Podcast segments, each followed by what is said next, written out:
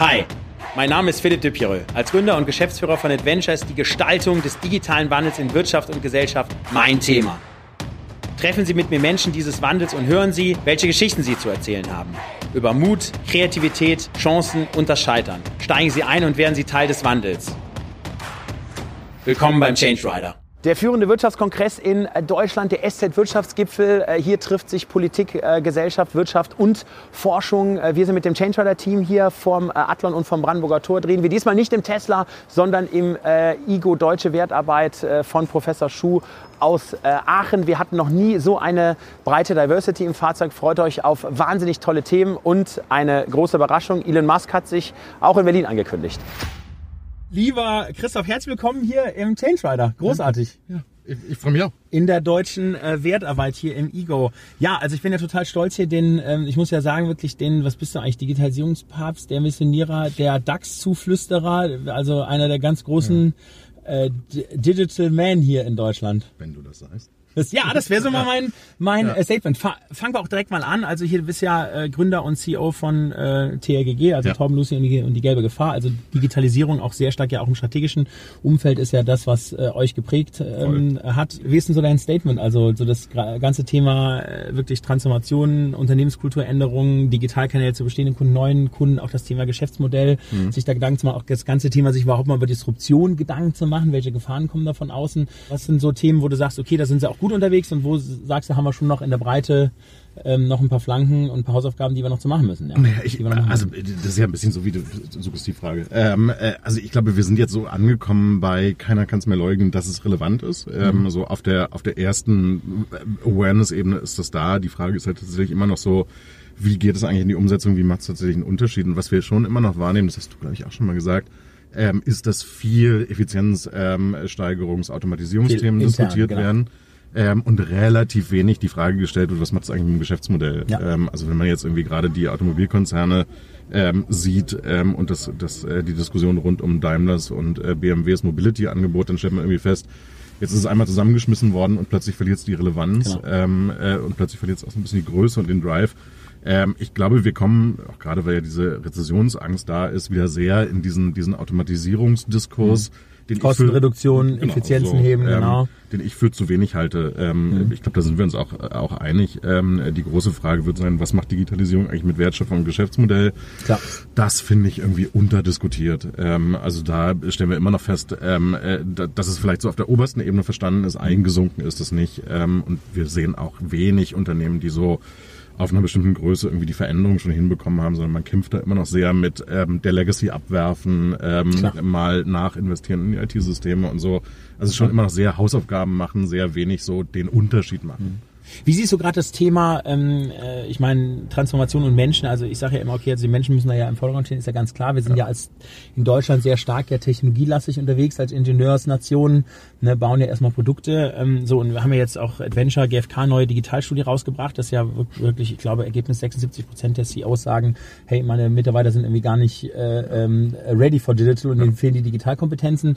Ähm, was rätst du deinen Unternehmen, also wirklich konkret zu tun? Also außer jetzt eine Design Thinking Schulung mal zu machen. Alle, es alle ist Methoden. Ja, genau, ähm, also es ist äh, ja sehr stark ein kulturelles Thema vom Mindset her und ähm, ja nicht nur. Also ich, ich, ich glaube, wir müssen uns da auch als als Gesellschaft an die Nase packen. Also es ist natürlich richtig, das im, im unternehmerischen Kontext zu diskutieren ähm, und die Frage zu stellen, was macht man irgendwie mit lebenslangem Lernen? Ähm, wie holt man die Leute ab? Was macht man eigentlich auch mit Kultur? Ich glaube, was so ein bisschen unterdiskutiert ist, hat natürlich auch was damit zu tun, dass wir irgendwie eher in Unternehmen ähm, äh, unterwegs sind, ist auch so ein bisschen die Rolle des Staates dabei. Klar. Ähm, du hast Kinder, Klar. du kennst ähm, äh, das Curriculum. Ich glaube, wir sind nicht gut, ähm, was schulische Ausbildung angeht, was universitäre Ausbildung angeht.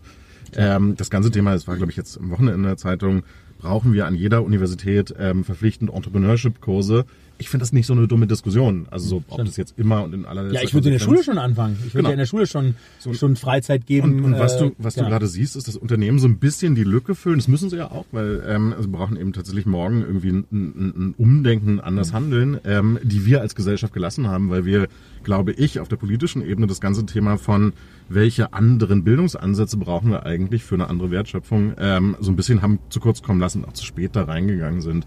So, ich finde das immer noch komisch, dass wir jetzt Diskussionen darüber führen, Ähm, zumal wir ein Doppelproblem haben. Ähm, wir haben ja noch nicht mal eine Ausbildung für Lehrer, die digital dann unseren Stimmt. Kindern mal irgendwie... Teach the Teacher genau, sozusagen, genau, also, genau Train the Trainer. Genau. Ähm, äh, und, und insofern sind da, sind da Unternehmen natürlich gefragt, aber auch so ein bisschen Lückenbüßer für etwas, was wir im Bildungssystem eben auch ändern müssen. Also es muss irgendwie ein System von äh, wenn wir verstehen, dass wir vom Maschinenbauzeitalter in so ein eher Software-wertschöpfungsgetriebenes Zeitalter kommen, ähm, dann müssen wir irgendwie eine andere Fokussetzung auch in Bildung hinbekommen. So, auf der Unternehmensseite, um deine Frage wirklich zu beantworten, ähm, siehst du beides. Also du siehst tatsächlich ähm, wirklich relativ viel von dieser, dieser, dieser stillen Hoffnung von, man könnte das demografisch lösen. Also mhm. ähm, ja, unser Team ist jetzt gerade irgendwie, die können das alles nicht, aber dann kommt ja die nächste Generation. Das halte ich für, für ziemlich gefährlich, wenn man Absolut. das macht, weil Stimmt. wir werden alt. Ähm, äh, von unten wachsen nicht mehr die Mengen an Leuten nach. Ähm, und du siehst natürlich auch wirklich viel Verständnis, viel Veränderung. Die große Frage ist eben tatsächlich, wird es immer in der Größe oder wird es überhaupt mal in der Größe passieren, die wir brauchen? So, wenn Bosch 20.000, ich glaube 20.000 war die Zahl, ähm, Data Engineers will, dann frage ich mich wirklich, wo die her? So, also bei, ich habe sie nicht gesehen. Hm, ähm, äh, wir haben einen unglaublichen Wettbewerb darum. Ähm, wir haben immer noch viele Talente, die dann ähm, mit redundanten Tätigkeiten ähm, äh, beschäftigt werden. Also das ganze Thema Predictive Maintenance, ähm, äh, Automatisierung einer Fabrik, das wird, glaube ich, irgendwie 50 Mal gleichzeitig in Deutschland gelöst. Das ist eigentlich ein Problem. Ähm, also kann man irgendwie konsortial arbeiten, kann man Talente stärker poolen, gibt es irgendwie regionale Cluster, mhm. wo man sich irgendwie so Themen teilt. Ich glaube, das wird das große nächste Thema, ähm, wenn man irgendwie das kulturell hinbekommen hat und aus der Mentalität wirklich die Frage von, wo kriegen wir denn die Talente eigentlich her, die dann wirklich tatsächlich in der größeren Organisation, Verstanden. die wir brauchen, das überhaupt mal machen das Thema, lass mal in eine Branche reingehen. Jetzt sitzen wir hier ja in einem schönen Aachener Auto von ja. Professor Schuh, der Igo. Ähm, passiert ja im Bereich Mobilität ja wahnsinnig Soll ich mal viel. Die Sitzheizung noch mal anmachen? Ja, genau. Ach so, ah, ich dachte mir, es ist irgendwie ja, kühler hier. Ja, genau, ja, mega. Okay, danke. Sitzheizung läuft, super. Ähm, so, und jetzt ist ja also wahnsinnig viel unterwegs. Also Klimaschutz, die Grünen werden ja, doch auch, äh, ich sag mal, ähm, äh, stärker, was die, ähm, äh, was ja auch Wählerzuspruch angeht. Ähm, äh, man hat das Thema Shared Economy, man hat aber natürlich schon die, die großen Automotive-Hersteller, die natürlich auf ihren Cash-Cows noch sitzen. Ja, jetzt hat man einen Dies von VW, der sagt, hey, und jetzt, jetzt, jetzt krempeln wir das ganze Ding um, gehen voll auf E-Mobility. Da kommen viele und sagen, okay, ist das, ist das überhaupt nachhaltig und richtig? Ja. So, wie ist da jetzt dein Blick, äh, dein Blick drauf? Also gerade, das ist ja schon das Backbone, gerade wenn man auch die Zulieferindustrie anschaut, ja. der deutschen Wirtschaft, ja, hängen wahnsinnig viele Arbeitsplätze dran. Ähm, ich bin da besorgt. Also äh, lässt sich zusammenfassen, so ähm, die Beschleunigung zu dem Punkt, an dem wir jetzt gerade sind, hat echt wirklich lange gedauert. Also wir machen arbeiten mit Autokunden seit acht Jahren oder mhm. so. Ähm, und jetzt siehst du so die Veränderungen, die man vor acht Jahren diskutieren konnte. Was mich am Konkrete Beispiele, gibt es mal so Beispiele, wo du sagst, hey, super, die sind jetzt auf dem Weg, also Mindset gut, also auch ganz konkret? Ja, also, also sicherlich in Deutschland muss man sich immer Volkswagen angucken, weil ähm, wenn irgendwie ein Unternehmen eine kritische Größe hat, dann ist es sicherlich Volkswagen. Also das hat lang genug gedauert, das war aber irgendwie immer absehbar. So Volkswagen ist halt so ein, so ein äh, am Ende ist Volkswagen in einem Unternehmen wieder die Repräsentanz der gesamten deutschen Wirtschaft. Ja, so wenn der Tanker erstmal umgesteuert hat, dann fährt er irgendwie auch in die äh, E-Richtung. Ähm, was ich super, super kritisch finde, ist, dass wir uns mit der Frage von, ähm, das offizielle Wort heißt Sektorenkopplung, ähm, nicht genug auseinandersetzen. Also ähm, wie wird eigentlich mal Wertschöpfung zwischen Energieversorgung, Energieverbrauch und ähm, elektrischer Mobilität ähm, stattfinden? Äh, mir fehlt so ein bisschen an Innovation rund um die Frage von Speichermanagement in Autos. Also wenn du dir, wenn du dir Autos anguckst, dieses Auto ist ein gutes Beispiel dafür so 85 Prozent seiner Lebenszeit steht ein Auto rum und ist ein Speicher. Mhm. Ähm, warum sehen wir so wenig ähm, Innovationen bei bidirektionalem Laden, ähm, dem Management von Speicher? Verstanden. Du kannst aus so einem Auto auch den Strom handeln, du kannst Auto zu Auto laden, äh, Betriebssystem für ein Auto bauen, das es dynamisch lädt, mhm. ähm, entlang von, nicht, ähm, regenerativer Energie. Also ich glaube, ähm, an dieser, an diesem, an diesem ähm, Überschnittpunkt zwischen Mobilität und Energieversorgung, da wäre irgendwie die Zukunft der deutschen Wirtschaft ähm, und der, der deutschen Wertschöpfung. Da sieht man halt relativ wenig. Jetzt zu sagen, wir bauen jetzt einen Motor aus und da kommt irgendwie eine E-Achse rein. Ähm, so das ist ja, also wenn wir ehrlich sind, nicht, also klar, es ist kompliziert. Ich will es nicht wenig wertschätzen. Ähm, aber es wird immer noch ein Auto verkauft, was sich immer noch irgendwie ähm, wie ein Auto anfühlt. Da, wo sich die Industrie verändert, ist eben tatsächlich die ganze Frage von Stromversorgung, Stromerzeugung, ähm, und wo diese Welten zusammenwachsen. Ich glaube, da wäre so der nächste, der nächste Exportschlager aus Deutschland Verstanden. wäre tatsächlich Smart und Microgrid Management ähm, okay. und Integration zwischen Mobilität und Energieversorgung. Könnte mehr passieren.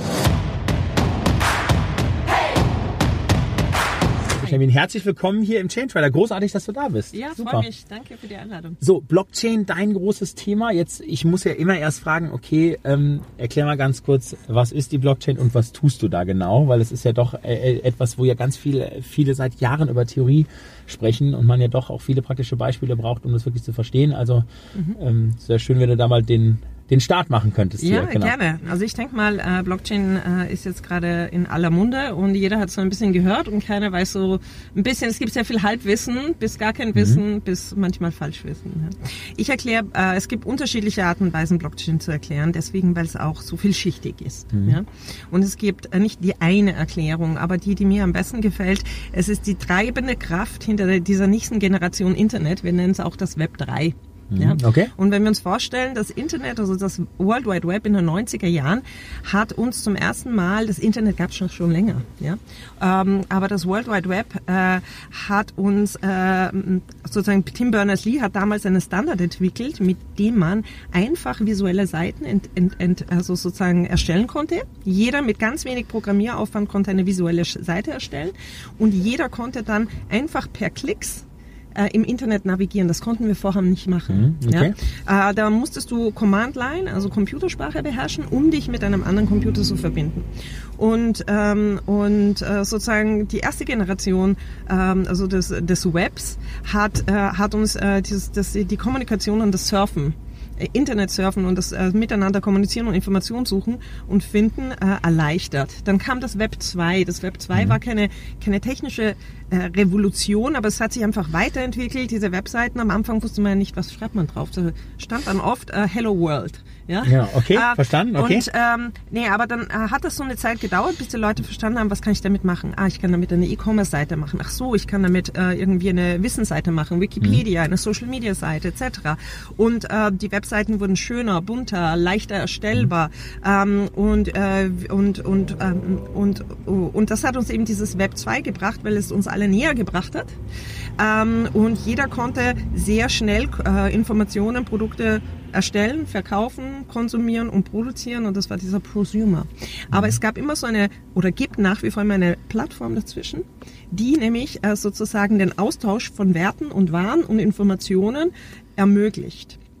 Ähm, und äh, äh, diese, diese Plattformen besitzen alle unsere Daten und diktieren auch einseitig die Spielregeln. Hm, ja? Verstanden. Und ähm, das Web 3 ist sozusagen ähm, die nächste Generation Internet. Sie verändert überhaupt nichts im Vordergrund, sondern es, ändert, äh, ändert die Datenstrukturen im Hintergrund, wie wir Daten verwalten. Dass nicht eine Instanz auf ihrem Server alle unsere Daten speichert und verwaltet, sondern es ist eine, eine Blockchain ist ein Netzwerk. Mhm. Es gibt unterschiedliche Blockchain-Netzwerke, wo dann unterschiedliche Blockchain-Communities gemeinschaftlich Daten verwalten.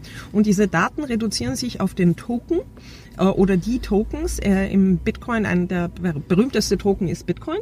Äh, Bitcoin ist ein Netzwerk und ist ein Token. Und äh, vom, vom Bitcoin-Netzwerk wird der Status aller Tokens gemeinschaftlich verwaltet.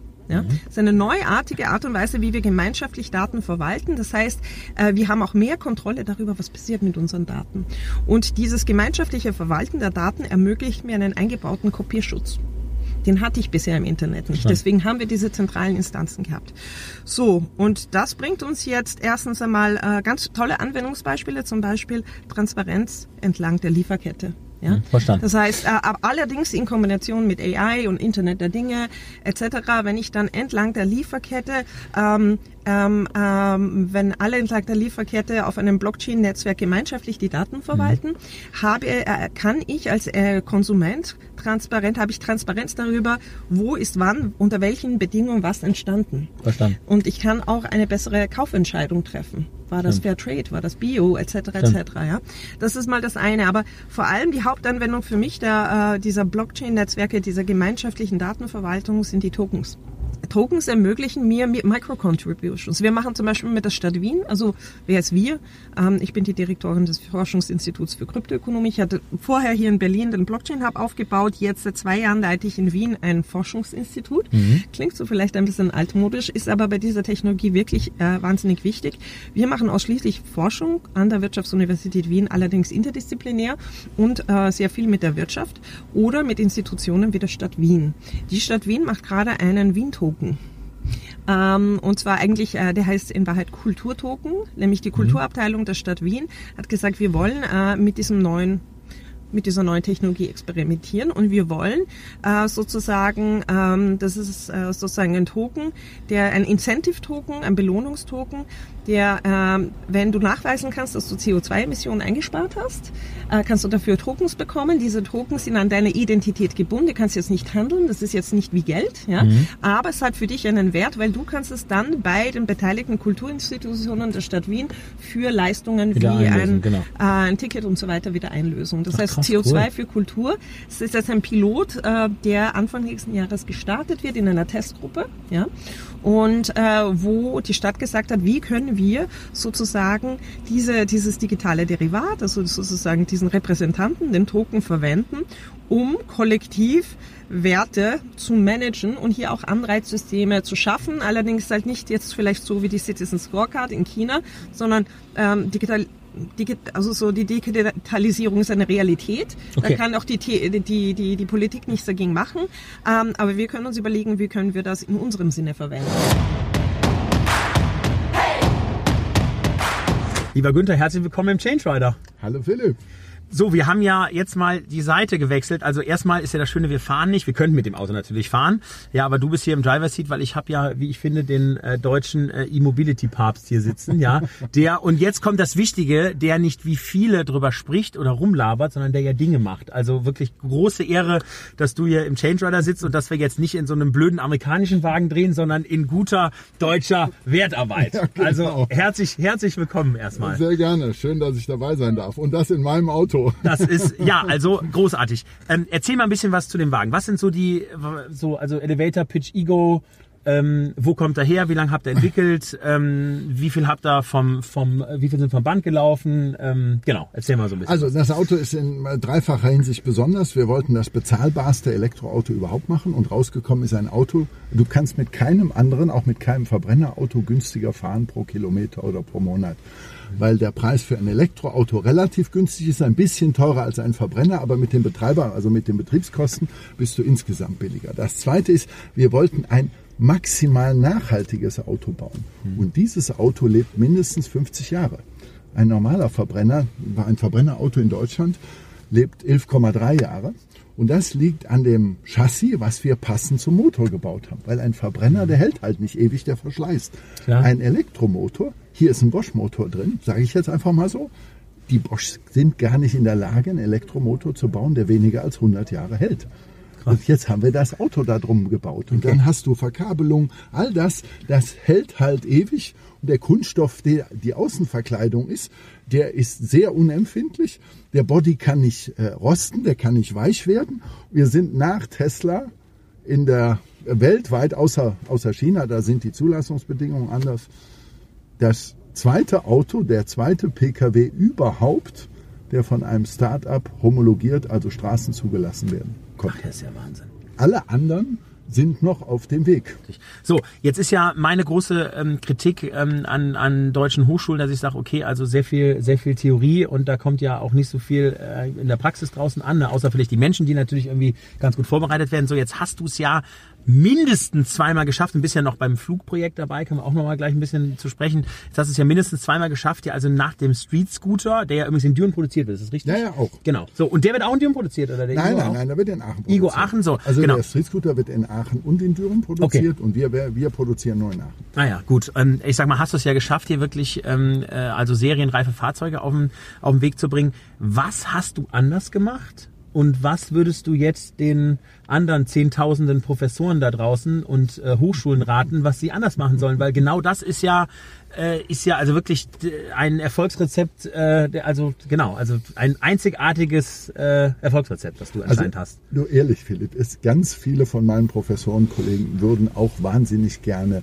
das, was sie erfunden haben, umsetzen. Mhm. Und ganz oft äh, fehlen uns die Mittel, um den Schritt nach der Erfindung machen zu können. Aber du hast es geschafft.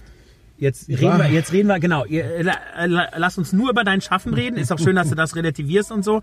Dass es nicht einfach ist, ist ja total klar. Aber Wie hast du es hingekriegt? Und dann noch zweimal. Naja, wir haben, äh, wir haben halt äh, unsere Kenntnis unbedingt umsetzen wollen. Mhm. Wie kann man ein bezahlbares Auto machen? Jetzt bin ich ja Produktionswissenschaftler. Mhm. Also mir ging es gar nicht darum, das allercoolste Auto zu machen, sondern ein wirklich sicheres, cool zu fahrendes Auto, was aber im Prinzip äh, mit all, alle Register in der Produktionstechnik zieht. Mhm. Und damit in der Größenordnung 6.000 bis 10.000 Euro für den Kunden günstiger ist. Und somit ist das ein Jedermannsauto. Jeder kann sich dieses Auto leisten. Und das wollte ich im Prinzip immer schon. Ein auch kapitalarmes Produktionskonzept. Das habe ich als Berater und Forscher übrigens der Industrie über Jahre erzählt, mhm. aber immer noch kleine Erfolge erzielt. Mhm. Weil die immer, wenn du Berater bist, auch als Forscher, doch nicht so genau das machen, was du ihnen empfiehlst. Klar, verstanden. Und wenn du es dann selber machst, dann kann sich ja keiner mehr wehren. Ne? Mhm, dann Stimmt. machst du es eben so, wie du es für richtig hältst. Und Klar. das konnten wir hier mal komplett realisieren. Das Thema Equity, also ich meine, äh, klar hat man Interessenskonflikte, aber es ist natürlich schon äh, natürlich generell Wahnsinn, wenn man natürlich irgendwie aus Hochschulen, wenn was Neues entsteht und du bist da irgendwie auch nicht so richtig Equity beteiligt, ja, sondern dann profitieren irgendwie die anderen irgendwie am Exit. Wie, wie ist es hier? Also habt ihr das irgendwie gelöst, dass du also, da... Also es ist tatsächlich, finde ich, in der Start-up-Szene sehr gefährlich, dass man ähm, äh, den, den Gründern, insbesondere den Jungen, einredet, auch kapitalintensive Geschäfte anzufangen, die selber gar kein Eigenkapital haben. Und dann mhm. ist es sehr schwierig. Ähm, also wir haben das geschafft dadurch, dass ich eine Reihe von Firmen vorher schon gegründet habe. Mhm. Also dieses ist mein 13. Unternehmen. Ja, wow. Und nicht, also keines ist so groß geworden wie Street Scooter oder mhm. Igo, aber aber die haben nicht alle, aber die meisten haben irgendetwas abgeworfen, so dass mhm. ich das eine oder andere Millionchen unternehmerisch schon zusammensammeln konnte. Was ich hier, und wir haben ja dann auch Street Scooter an die Post verkauft. Genau. Die Post hat, glaube ich, immer ein bisschen so getan, als hätten wir da nichts für bekommen, mhm. aber so blöd waren wir nicht. Also okay. ah, ja, okay. Aber Gut. wir haben also ein paar Mark 50 bekommen Gut. und die haben wir dann hier rein investiert. Und wenn du dann die ersten ein, zwei, drei Kapitalerhöhungen, es waren genau die drei, quasi mit deiner Gang in meiner Forscher- und Gründerklicke alleine machen kannst Verstehe. und dann einen Proof of Concept schon hast, ja, stimmt. dann steigst du mit Investoren anders ein. Ja. Und dann kommt aber das Problem, was du richtigerweise erwähnst, das ist eine echte Schwäche für die Innovationskraft in Deutschland. Wir sind halt Sparkassen Deutschland. Ja. Also es, äh, und ich habe nichts gegen Sparkassen. Es ist nicht deren Aufgabe. Aber wir beurteilen ich sag mal, Innovationen, die im Prinzip alle nur mit Eigenkapital, also nicht mit Fremdkapital der mhm. Sparkasse finanziert werden, aber äh, sollten. Aber sie brauchen eine Bewertung, die anders ist als die Kreditwürdigkeitsprüfung Klar. bei der Finanzierung eines Mehrfamilienhauses. Genau. Und, und das, die Szene ist bei uns unterentwickelt. Ich mhm. glaube, dass es das Geld gibt, aber das Geld verfügbar zu machen für solche Ventures, wie wir das hier gemacht haben, ist außerordentlich anspruchsvoll. Und du machst, ich, ich hab, bin jetzt gerade bei der neunten Kapitalerhöhung. Wir sind schon Unicorn, wir sind eine Milliarde Euro wert, ein bisschen mehr sogar. Und dann sammelst du in diesem Hochlauf, wo wir jetzt auch viel Kapital brauchen, um in die größere Serie zu gehen, wir sammeln dann in so einer Runde 100 oder 200 Millionen Euro ein. Liebe Miriam, herzlich willkommen im Change Rider. Toll, dass du dabei bist. Ja, danke für die Einladung. Das freut mich sehr. Ja, großartig. Wir waren ja letztes Jahr auf dem Panel zusammen und jetzt äh, bist du ja wieder hier auf dem äh, SZ-Gipfel. Ich nenne es ja immer Familientreffen, weil da trifft man ja immer wieder die gleichen Leute und es ist einfach so schön, dann auch sich wieder abzudaten und so. Mhm. Und großartig, dass du dir Zeit genommen hast, hier einzusteigen. Ja, danke. Finde ich echt toll. Ich bin auch ein großer Fan dieses Wirtschaftsgipfels. Ist wirklich toll. Also ich bin, ich finde es immer, ich habe mich sehr, sehr gefreut, dass ich wieder eingeladen war. Mega. So, ne, was sind so die, ja. ich sag mal so die zwei, drei größten Dinge gewesen, wo die du auch weitergeben kannst, wo du sagst, hey, okay, das waren wirklich richtig gute Entscheidungen. Das sind so meine Learnings gewesen, ne? vielleicht mhm. in der Unternehmenskultur, vielleicht im Funding, in whatever. Mhm. Ne? Vielleicht kannst du das mal berichten. Und natürlich vielleicht auch mal so die ein, zwei Failures und Fuck-Ups, wo du sagst, okay, das war, also das war echt ein Desaster ja. und Leute, hey, passt einfach auf, äh, ja. äh, das, das könnt ihr besser machen als ich damals. genau. Okay, also vor zehn Jahren musst du überlegen, es gab das Wort Fintech nicht. Klar, stimmt. Das stimmt. war alles noch eine andere Zeit und es war quasi Bankenkrise, gerade noch so die Endausläufer. Stimmt. Ja? Klar, stimmt. Ja. Jeder hat damals gesagt, ey, was ist das denn für ein Scheiß? So, jetzt mal klar. Ja, ja, klar. Ja, also ich, äh, aber wir waren damals sehr überzeugt, dass das funktionieren kann, was mhm. wir machen wollen, weil, okay, äh, ich habe schon lange davor im Online-Payment gearbeitet, habe einfach gesehen, wie wird dann bezahlt, wie zahlen die Leute gerne. Ich wollte immer Otto als Kunden akquirieren, ja, und das hat nie funktioniert. Ja? Ich habe ich habe im Vertrieb gearbeitet und habe immer quasi von Otto quasi die äh, Aussage bekommen, ja, bei uns braucht man keine Kreditkarte und PayPal wird, bei uns zahlen die Leute lieber mit Rechnung. Und dann hattest du Ausschreibungen und so ist eigentlich auch okay. diese Idee entstanden, dass man daraus etwas machen könnte. Hm, okay. Also wie gesagt, ich habe auch vorher in dieser Welt gearbeitet. So hatte damals eben mit zwei anderen das gegründet. Wir haben uns, ähm, ich sag mal, relativ frühzeitig getrennt. Da mhm. hat es einfach nicht mehr so gepasst und da waren andere, ja, also das hat einfach, war, war nicht so. Mhm. Ist natürlich immer schade, aber gut, das passiert eben. Ja. Ähm, ja, wie gesagt, anfangs war es sehr schwer, Geld zu bekommen, weil es ja. einfach die falsche Zeit für das falsche Produkt war. Und äh, deshalb kann ich gar nicht sagen, was hätte man anders machen können. Mhm. Äh, heute, glaube ich, wäre es sehr viel einfacher, ja. Aber heute weiß man auch viel mehr. Also egal, ich weiß es nicht. Ich, deshalb, nee, die Entscheidung war grundsätzlich richtig, das zu tun. Ich glaube, mhm. das war die beste Entscheidung meines Lebens. Weil, okay, cool. Äh, ja, weil es ist, es hat mir einfach so ein, es hat mir mein Leben hat sich dadurch total verändert. Ja, und Toll. das erste Jahr war super, super schwierig. Ja, immer rauf, runter, du hängst, ah, du schaffst es irgendwie, dann kommt wieder irgendein Einbruch und es geht nicht. Aber es war einfach so dieses Gefühl, ähm, man kann da etwas verändern und vielleicht mhm. anders machen und man hat Klar. selbst irgendwie eine Möglichkeit, da sich kreativ einzubringen. Das fand ich phänomenal. phänomenal. Ja, also okay, dann äh, ist irgendwann die Geschichte ging dann weiter. Wir haben dann ja die Otto-Gruppe äh, gewonnen als äh, als Investor bei uns. Mhm, okay. Und äh, das muss ich auch sagen, die haben eben damals sehr gut erkannt, was unser Geschäft für ein Potenzial hat. Damals die War das unter Hildebrand oder wer, wer äh, war das? Der war damals auch noch da. Ja, ja, ja okay, okay, mhm, okay. Aber ja. es war auch dann unter EOS, also EOS okay. ist ja auch die Tochter von Otto. Ähm, ja, also ich glaube, Otto hat damals sehr gut erkannt, was wir da mhm. eigentlich machen, gut. weil eigentlich das, was Sie auch machen, äh, stellen wir jetzt quasi anderen zur Verfügung. Okay. Ja. Ähm, ja, die VCs haben das damals nicht. Und übrigens war ich damals beim äh, Arbeitsamt, weil ich habe ja meinen Job gekündigt. Also wir haben, ich hab, wir haben wirklich unsere Jobs gekündigt mhm. und sind quasi ohne Geld erstmal gestartet. Also wirklich nur mit wow. eigenem Geld, okay. ja. Und im Arbeitsamt haben die damals zu mir gesagt, äh, das wurde abgelehnt, mein Gründerzuschuss, weil es eine zu komplizierte Geschäftsidee ja, ist. Ja, total, ist ja auch klar. Ja, ja, logisch. Also natürlich, da wurden aber wahrscheinlich auch alle abgelehnt. Ja, ne? also, also, da hättest du wahrscheinlich ein bisschen digital und ein genau. bisschen genau. datenbasiert und so, genau. Ja, ich glaube, das ist heute auch besser. Es ist jetzt auch eine Weile ich her, auch. ja. Das ist, will ich auch gar nicht mehr drauf rumhaken, aber es ist trotzdem eine mhm. lustige mhm. Anekdote, ja. Okay. Äh, es wurde abgelehnt, weil man nicht gedacht hat, dass das jemals erfolgreich sein kann okay, und es zu so kompliziert ist ja, auf jeden Fall, okay, was, was glaube ich, was war gut ähm, in der Zusammensetzung? Ich, das, das, ich werde das auch manchmal gefragt, was glaubst du mir, braucht man irgendwie als Gründer? Ich glaube, ähm, es hat geholfen, dass ich Sales Skills hatte. Also, Ach, das ist so schön, dass du das sagst. Es ist, äh, genau, weil ich glaube, das ist ja weißt das, was gerade in Deutschland Ingenieursnation, Product, ja, Product, Product und so, ich, das ist auch ein Problem. Ich glaube, ja. ich bin ja von meiner, von meinem Naturell her, ich bin ja Vertriebler durch und durch. Ja. Mhm. Ich mache seit, seit 20 Jahren Vertrieb. Und es macht mir unglaublichen Spaß. Also mhm. das ist, äh, ich glaube, manchmal, äh, es ist so ein bisschen am Anfang musst du einfach eine Idee verkaufen, ja. Klar, Weil du hast ja nicht, du, du hast, du musst diese Idee ja irgendwie zum Leben bringen, Klar, ja. Stimmt. Und deshalb glaube ich, das kann ich den meisten mitgeben. Ja, also wichtig ist, hab jemand an Bord, der das verkaufen kann. Nicht nur ganz schlaue Menschen, also die mhm. das alles super können und zahlen, also rauf und runter können, mhm. aber du musst auch jemanden haben, der an deine Idee glaubt, der dann auch mit dir mit. Das okay, der Passionate, den, den, den ja. Sales Guy oder Woman ja. nach draußen. Ja, ich glaube, das ist so ein bisschen, ähm, nachher brauchst du ganz andere Skills, mhm. ja. Klar. Ja, also ist dann die Geschichte von Weltpay, ich versuche das jetzt nicht so lange zu machen, aber ähm, das ging dann alles gar nicht so gut. Wie gesagt, Gründerteam zerrüttet, dann standen mhm. wir auch vor einer nicht so tollen, also damals ging es dann finanziell, ging es uns mhm. nicht mehr okay. besonders gut und ähm, Otto hat uns damals quasi angeboten, das äh, quasi ganz zu übernehmen. Mhm da haben auch wieder zu mir gesagt, oh Gott, wie kannst du das machen? Das ist hm. doch dein Baby und so da auszusteigen. Aber ich habe gesagt, weißt du, ich hänge ja, ich mache das ja nicht wegen wegen dem Geld oder sowas, Klar. sondern das ist ja, ich brauche meine Idee, ich brauche meine, das macht mir total Spaß und mhm. ich will das gerne weitermachen.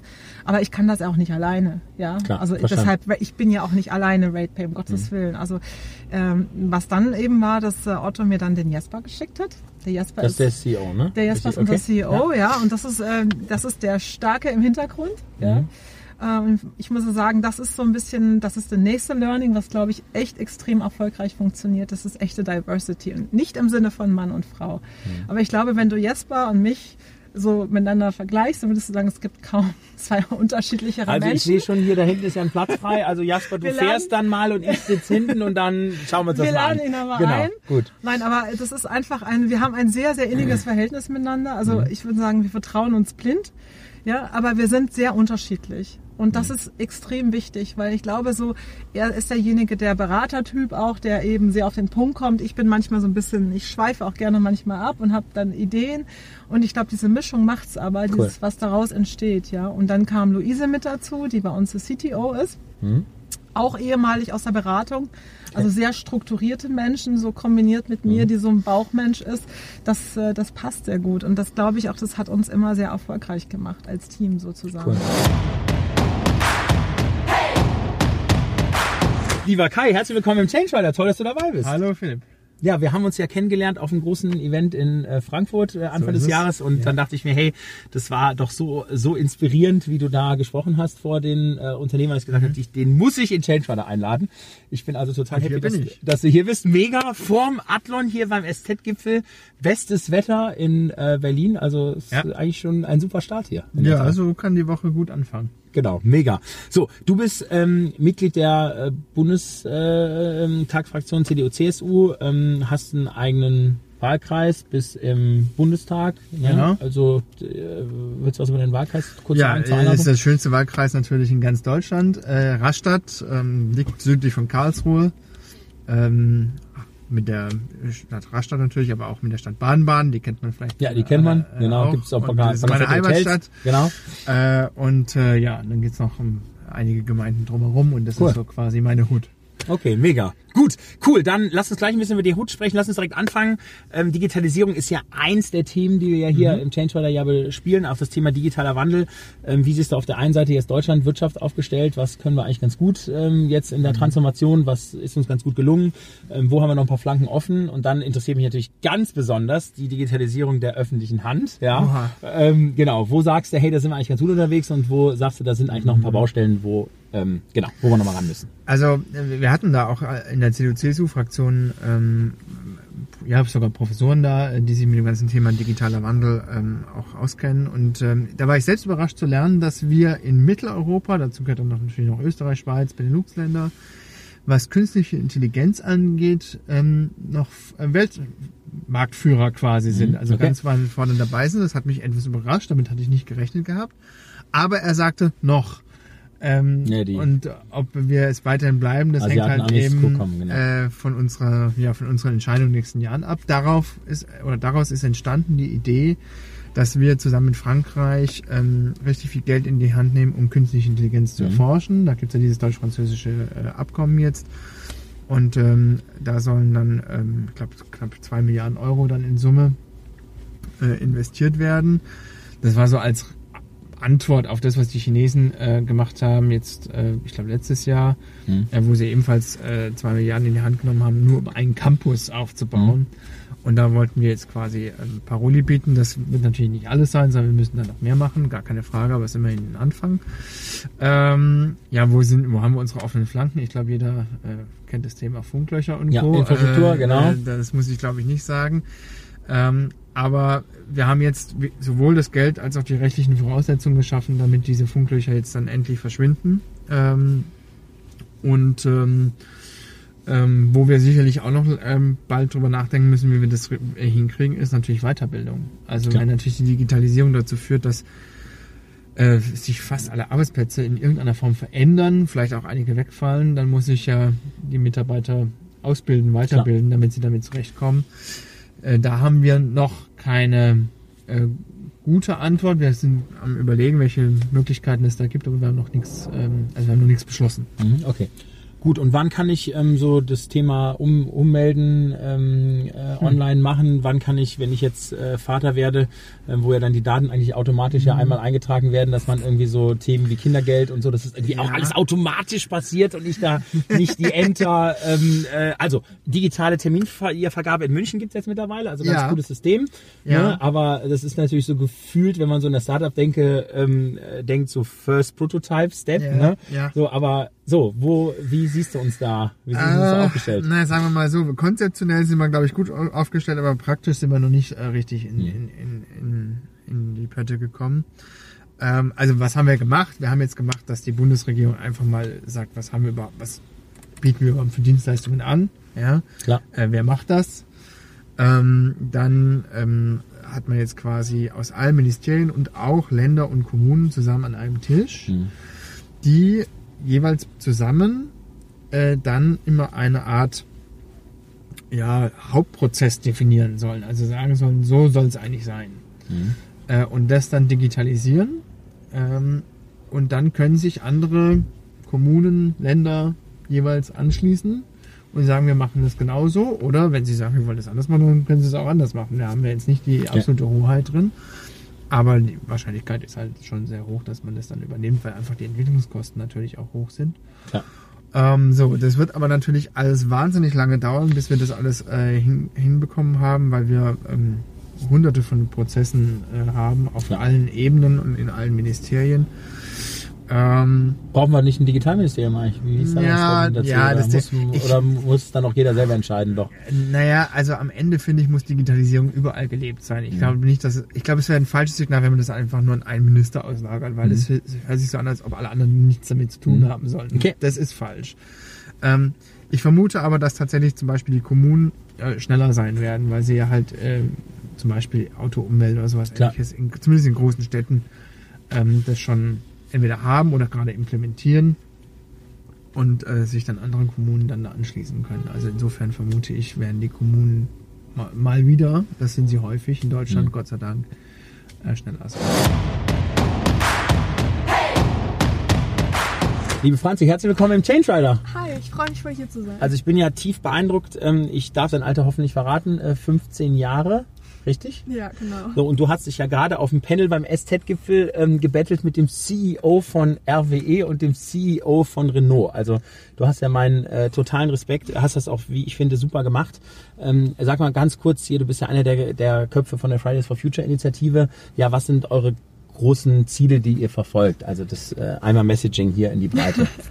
Unsere großen Ziele sind quasi, dass wir klimaneutral werden, dass wir das 1,5 Grad Ziel einhalten. Das mhm. klingt so ein bisschen weird und suspekt, vor allem mit diesem 1,5 Grad. Der große Haken dahinter ist, dass wir unsere Erde immer und immer weiter erwärmen. Und wir gehen gerade auf diese 3, 4 Grad zu und das heißt nicht, dass es irgendwie draußen 3, 4 Grad wärmer wird, was schön wäre bei dem Wetter, mhm. sondern das heißt eher, dass der Meeresspiegel ansteigen wird, dass die Antarkt also dass die Permafrostböden schmelzen werden, und dass am Ende Hamburg überschwemmt sein könnte. Und das hat so massive Einschränkungen in unser Leben, dass wir nicht mehr lange auf diesem Planeten noch leben können. Und das ist super schrecklich und dagegen tut die Politik, die Regierung und auch Unternehmen nichts und das wollen wir quasi verbreiten. Genau, ich habe das Gefühl, dass, ähm, also finde ich gut, ich unterstütze die Initiative ja auch sehr, habe ja auch mein, meine Kinder sind da ja auch sehr, sehr aktiv, vor allen Dingen meine älteste Tochter. Ähm, so, ich habe das Gefühl, dass viele wirklich ähm, drüber sprechen und sich auch Gedanken machen und auch viele CEOs schon auch ein bisschen was tun. Aber da sagst du, hast du, ist ja eben dein Statement, okay, also ein bisschen was wird nicht reichen. Wir müssen eigentlich den Hebel komplett von links auf rechts stellen, richtig? Ja, auf jeden Fall. Uns bleibt nichts anderes übrig, ehrlich gesagt, hm. weil wenn man sich das mal aus so, aus Unternehmenssicht anschaut, dann, wenn wir jetzt nicht handeln, wird es in zehn Jahren einfach dreimal so teuer sein wir müssen jetzt mehrere Milliarden ausgeben für den Klimaschutz. Das klingt nach viel, aber in zehn Jahren wären es hunderte Milliarden. Und so dieses wenig tun, es klingt zwar schön und gut und es macht so ein bisschen so dieses Greenwashing und ich bin so cool, ich äh, investiere jetzt in erneuerbare Energien, aber so, es wird unserem Planeten nichts bringen, wenn wir noch genauso weitermachen wie vorher, nur wenn man dann auf einmal ein paar ein bisschen was in erneuerbare Energien mhm. investiert. Jetzt habe ich eben den RWE-Chef dahingehend mitbekommen, dass er sagt, okay, also er selber ist ja total bereit, auch die, die, den Kohleausstieg weiter zu forcieren. So, ich bin da jetzt auch nicht so tief drin, aber ähm, ich hatte den Eindruck, dass er sagt, okay, aber wir warten auf die Politik, dass die jetzt auch den Hebel umlegen und dass die auch sagen, okay, Leute, ihr müsst es jetzt beschleunigen und ihr müsst jetzt diesen Plan entsprechend umsetzen. Ich habe gespürt, dass eine hohe Verunsicherung bei den Mitarbeitern, ich glaube, er hat von 30, 40.000 ja. Mitarbeitern gesprochen, ähm, die da im Kohlebereich tätig sind, die äh, die Arbeitsplätze müssen auch, sage ich mal, hart abgebaut werden, ja. Ähm, so und ähm, sie äh, muss die Politik da äh, was tun? Also wie also ich sehe da persönlich unsere Regierung richtig krass in der Verantwortung. Unsere Regierung verkackt das gerade total und ich weiß auch nicht, ob sie so noch dieser Verantwortung gerecht werden, ob sie überhaupt noch so diese Legitimität besitzen, mhm. zu regieren, wenn sie jetzt eine 1000 Meter Abstandsregelung für Windkrafträder so aufstellen, so, mhm.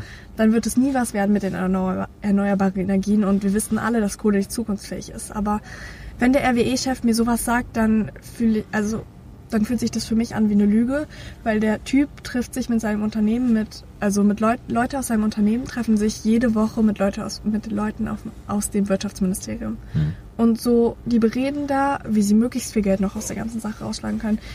Die Kohle wird mit 55, 45 Milliarden Euro subventioniert jedes Jahr. Das ist das Geld, was er bekommt, obwohl er klimaschädliche Kohle abbaggert.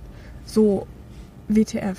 Und ich kann es aus unternehmerischer, Sicht voll verstehen, dass er da nicht aufhören möchte, aber das ist nicht zukunftsfähig und das ist auch keine Verantwortungsbereitschaft als Unternehmer gegenüber unserem Planeten. Okay, verstanden. Wenn er jetzt den Hebel umlegen würde, nehmen wir mal an, er wäre jetzt äh, so mutig wie du und würde sagen, okay, ich leg den, ich leg den Hebel um. Jetzt hast du 40.000 Leute, was würdest du mit denen machen? Also jetzt, weil du hast ja Nachhaltigkeit ja. ist ja, ist ja, ähm, du hast ja das ökonomische. Okay, da würde ich jetzt sagen, bei dem Thema äh, nehmen, nehmen wir das jetzt mal weg. So, ähm, dann hast du ähm, natürlich die ähm, das Thema Umwelt. Das ist ja genau jetzt dein Thema. So und jetzt hast du das Thema Sozial die Sphäre sozial, dass du halt ja. sagst, okay, du hast die Menschen. Was macht er mit den 40.000 Leuten? Ich finde es schwierig, diese beiden Debatten gegeneinander aufzuwiegeln. Ich finde es hm. schwierig zu sagen, Klimaschutz, aber das und das. Klimaschutz, hm. aber Arbeit. So, das kann zusammen vorangehen. Und wenn wir zum Beispiel in erneuerbare Energien die ausbauen, mhm. so dann werden super viele Arbeitsplätze geschaffen. Es wurden, Verstanden. Ich glaube, okay. 80.000 Arbeitsplätze in der Photovoltaik gestrichen. So kein Mensch hat drüber geredet. Und jetzt reden wir über diese 40.000 und wiegeln das so krass auf und so. Was sind das für Dimensionen? So, warum führen wir diese Debatte überhaupt noch? Okay, ähm, so, was ähm, ist jetzt so dein Appell an die Unternehmenschefs, also an die CEOs, also völlig egal, in welcher Industrie die jetzt sind, ne, das jetzt nehmen wir mal nicht gerade die, die äh, Energieindustrie, die, sage ich mal, hier ja auch ähm, in Teilen ja auch äh, für die meisten Emissionen ähm, äh, zuständig ist. So, was ist da dein Appell? Also als CEO von einem 250 Mann Mittelständler, nehmen wir mal an, ja. was soll ich tun? So, Leute, versteckt euch nicht. Es gibt die Möglichkeiten, es gibt wissenschaftlich die Möglichkeiten und es gibt auch Unternehmensberatungen, die einem wirklich zeigen, was man ändern kann und mhm. dann fangt einfach an. Vielleicht wird es am ersten Mal so ein bisschen so ein Flop, weil man irgendwie ein paar Arbeit auf, oh Gott, weil man ein paar Leute verliert oder was weiß ich, ein paar Kunden verliert, aber so, es gibt keinen anderen Weg und fangt bitte einfach an und hört auf mit dieser Debatte um Arbeitsplätze und was weiß ich, sondern so legt los und es gibt die Wege. Herzlich willkommen im Change Rider, liebe Frau Rousseau. Großartig, dass Sie hier sind. Ich freue mich, dass ich dabei sein darf. Wunderbar, hier auf dem SZ-Gipfel in Berlin. Ähm, es wird jetzt ja auch langsam richtig frisch hier draußen. Also ist jetzt der letzte Dreh für heute, deswegen können wir gleich schön, äh, schön wieder ins Warme gehen. Ähm, ja, Aufsichtsrätin ähm, bei Bayersdorf, das äh, ist ja auch, sage ich mal, anspruchsvoller Job. Wenn ich jetzt so das ganz große Transformationsthema, digitale Transformationsthema betrachte, ja, wo sagen Sie eigentlich, wo ist das Unternehmen eigentlich ganz gut unterwegs und was hat man die letzten Jahre ganz gut hingekriegt und was sind so die Themen, die jetzt noch irgendwie, die der Vorstand jetzt noch die nächsten Jahre äh, zu, zu hm. treiben hat. Ein, ein breites Thema, ein großes ja. Thema. Manchmal wünsche ich mir, wir wären einen Tick früher gestartet. Okay. Aber ich ja, glaube, stimmt. da bin ich nicht die Einzige. Das okay. werden wahrscheinlich viele andere auch sagen. Äh, wir sind dabei, zum Beispiel das gesamte Marketing zu verändern, logischerweise. Mhm. Klar. Äh, um einfach andere Zielgruppen zu erreichen, die mhm. eben nicht mehr vorm Fernseher sitzen und dort äh, Werbung gucken. Genau, klar. Und dann wegzappen. Stimmt. Also insofern Stimmt. ganz großer Auftrag zu gucken, wie erreichen wir die Zielgruppen. Dann ist wichtig, dass wir uns selbst ähm, einen Prozess geben im Unternehmen, dass wir die Mitarbeiter mitnehmen.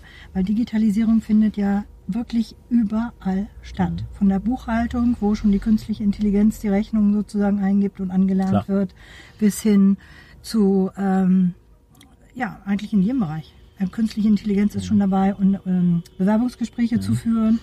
Äh, insofern muss aber das Unternehmen die Mitarbeiter wirklich gut mitnehmen damit alle auch verstehen, warum es so ist und sich selbst auch fit machen, um selber mitwirken zu können. Hm, das, glaube ich, ist die größte Herausforderung im Moment, alle mitzunehmen. Hm, verstanden.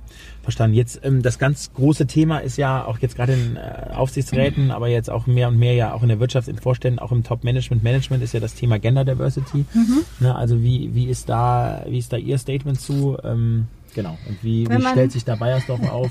Also wenn man wirklich 20 Jahre im Aufsichtsrat ist und als eine der ganz, ganz wenigen Frauen, ich war eigentlich die erste im Angestelltenbereich überhaupt im mhm. Aufsichtsrat, war eine Amtsperiode auch wirklich die einzige Frau bei uns mhm. im Aufsichtsrat, äh, dann ist das schon erfreulich zu sehen, dass die Quote die für mich eine Krücke ist, ja. Also es ist keine Quote, die ich liebe, ja. weil jeder möchte nach Kompetenzen benannt werden Klar. oder ernannt Verstanden. werden und nicht nach Quote. Nichtsdestotrotz, wir brauchen sie und sie zeigt aus einer hervorragenden Weise, dass sie funktioniert. Warum?